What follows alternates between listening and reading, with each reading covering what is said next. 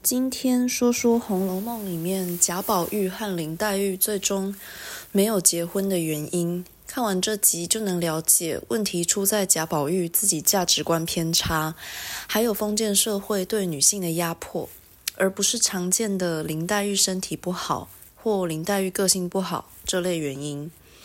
一贾宝玉歧视已婚女性，确切说，他歧视所有经过社会历练、需要面对生存问题、需要烦恼家庭生计的人。贾宝玉说过：“女孩儿未出嫁是颗无价之宝珠，出嫁了不知怎么就变出许多的不好的毛病来。虽是颗珠子，却没有光彩宝色，是颗死珠了。再老了，更变得不是珠子，竟是鱼眼睛了。分明一个人怎么变出三样来？”贾宝玉还说过：“女人只一嫁了汉子，染了男人的气味，就这样混账起来。”比男人更可杀了。更进一步说，凡女儿个个是好的，女人个个是坏的了。至于贾家这个贵族大家要怎么生存下去，如何在朝堂立足，如何面对衰败，他都觉得这些跟他没关系，不如跟美女丫鬟们厮混，每天跟姐姐妹妹们吟诗作赋，家族日渐衰败，但真的败落也是以后的事情。我只要死在那之前就好。这个早点去死的观点，第四点会再说明。二，林黛玉下凡的任务不是做贾宝玉的太太。很多人会想要拆解为什么林黛玉、贾宝玉没办法结婚。从一开始的人物设定就知道了，林黛玉前世是绛珠仙子，下凡的任务是要为贾宝玉哭泣，以报前世甘露灌溉之恩。林黛玉之所以来到世上，不是要做一个帮贾宝玉管家的黄脸婆。从作者的文字上来推断，林黛玉下凡的目的，就不是为了嫁给贾宝玉。可能在谈婚论嫁的年龄之前，她的眼泪就已经哭干了。但从作者的提示中，可以确定薛宝钗的任务才是跟贾宝玉结婚。例如，空对着山中高士晶莹雪。终不忘世外仙姝寂寞林，还有纵然是举案齐眉，到底意难平。三林黛玉的形象永远停留在少女阶段，才是贾宝玉心中的理想状态。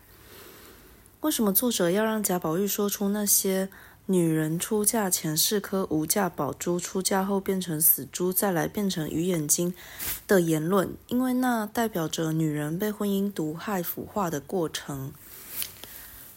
林黛玉步入婚姻后，会从原本冰清玉洁、心中至宝的林妹妹，变成林夫人、宝二奶奶。她会没有自己的名字，大家知道她是贾家二房嫡次子的太太。但不会认同她做纯粹的林黛玉，她会失去自己的名字，附庸于贾宝玉。这是女人步入婚姻之后的悲剧。作者安排这个女人出嫁后变成鱼眼睛的说法，再次强调林黛玉不是应该沾染到婚姻的人。她自始至终都那么高雅，那么超凡脱俗。相对而言，薛宝钗是个大俗人。他在人情世故里打滚，送往迎来，很懂得那些应酬、待人接物，是贾宝玉母亲心目中的好儿媳人选。四，作者不忍心让林黛玉继续活在贾府这个火坑。在古代封建社会，女人要三从四德：嫁人之前跟随自己老爸，嫁人之后要听从自己丈夫，老公死了也不能有自己的人生，还是要追随儿子。没有儿子，那就是犯了七出之条。老公有资格休妻。那林黛玉要怎样才不会面临这些困境？林黛玉不嫁贾宝玉，又要嫁给谁呢？她这辈子有什么归属？难道贾母能养她一辈子吗？